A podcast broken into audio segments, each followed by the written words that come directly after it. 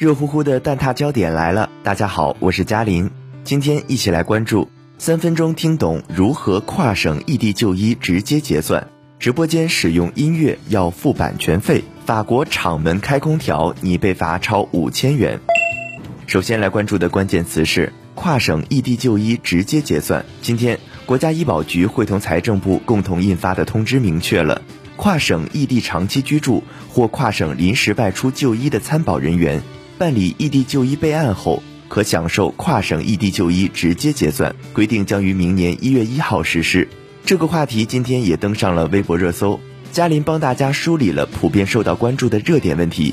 接下来的三分钟，带大家一起听懂参保人员如何跨省异地就医直接结算呢？简单来说，就是先备案，选定点，持码或者卡就医。先备案就是参保人员跨省异地就医前。可以通过国家医保服务平台 APP、国家异地就医备案小程序、国务院客户端小程序或参保地经办机构窗口等线上线下途径办理异地就医备案手续。第二呢是选定点，参保人员完成异地就医备案后，在备案地开通的所有跨省联网定点医疗机构。均可以享受到住院费用跨省直接结算服务。第三是持码或者持卡就医，参保人员在入院登记、出院结算和门诊结算时，都需要出示医保电子凭证或者社会保障卡等有效凭证。那么哪些人可以申请异地就医备案呢？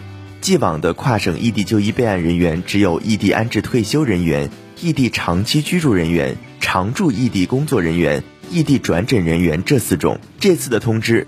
根据基本医疗参保人员异地就医行为发生的原因，将异地就医备案人员分为跨省异地长期居住人员和跨省临时外出就医人员两类，并进一步细分为六种人员。跨省异地就医直接结算基金支付政策又是什么呢？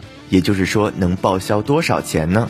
嘉林了解到，跨省异地就医直接结算的住院、普通门诊和门诊慢特病医疗费用。原则上执行就医地规定的支付范围有关规定，执行参保地规定的基本医疗保险基金起付标准、支付比例、最高支付限额、门诊慢特病病种范围等有关政策。简单的讲，就是就医地目录、参保地政策。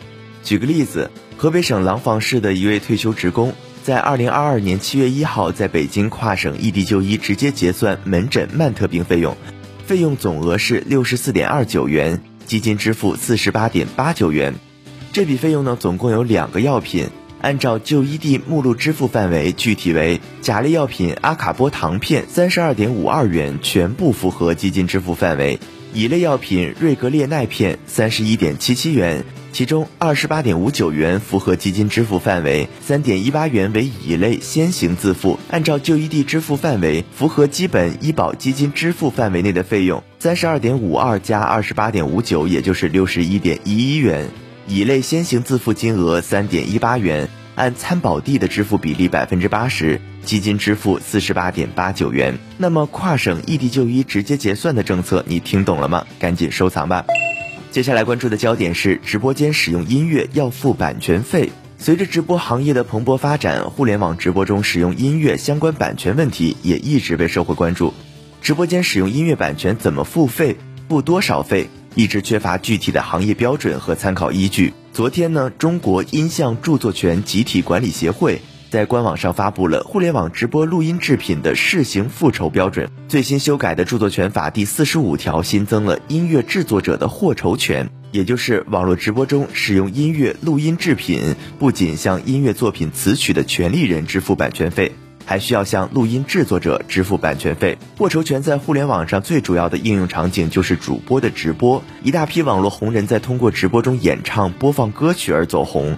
直播平台也依靠网红效应聚集了大量的用户，但是在这其中，使用作品的侵权事件也层出不穷。一些网络主播并不知道未经授权在直播间里使用音乐是侵权的行为。获酬权问题讨论的核心就是报酬的标准要怎么来定。中国音像著作权集体管理协会作为著作权集体管理组织，向全社会公布了直播间使用音乐的复酬标准。付费义务主体为使用录音制品的主播和平台。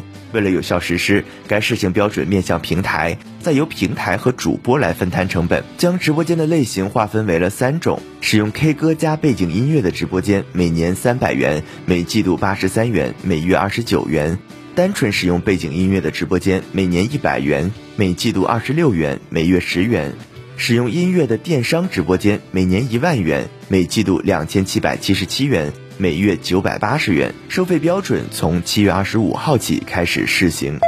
最后来关注的焦点是法国厂门开空调拟被罚超五千元，创纪录高温袭击欧洲。上周，二十一个欧洲国家陆续发布了高温预警。英国首都伦敦气温在当天达到了四十摄氏度，打破历史记录。据法国电视三台二十四号报道。高温天气还让法国遭遇了冰块荒，法国遭受热浪袭击，导致法国用电量激增。法国政府敦促民众节约能源，减少消耗。巴黎等多个城市自七月中旬以来实施开空调不敞门的市政法规，如果开着空调还电门大敞，将被罚款。法国政府计划在全国范围内推广这一做法，最高罚款可达七百五十欧元，约合人民币五千一百七十五元。根据法新社报道，当地时间二十四号。法国能源转型部长通过《星期天报》宣布，将采取措施迫使商店减少能源消耗。他介绍说，将于未来几天公布两项法令。首先，凌晨一点到六点，所有规格的灯箱广告牌都必须关闭照明，只有机场和火车站除外。此外，商店在使用空调或取暖设备时，禁止敞开店门营业。他解释说，这些做法浪费能源，会增加百分之二十的能源消耗。另外，法国电视三台二十四号报道。高温天气还让法国遭遇冰块荒，从五月初开始，冰块订单便呈现了爆发式的增长，但法国的冰块库存却像阳光下的雪一样消融。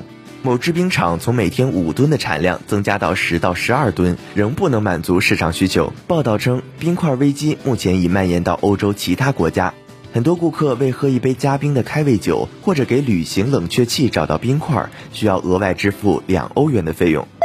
好了，本期节目就到这里了，我们下期再见。本栏目由南方都市报出品。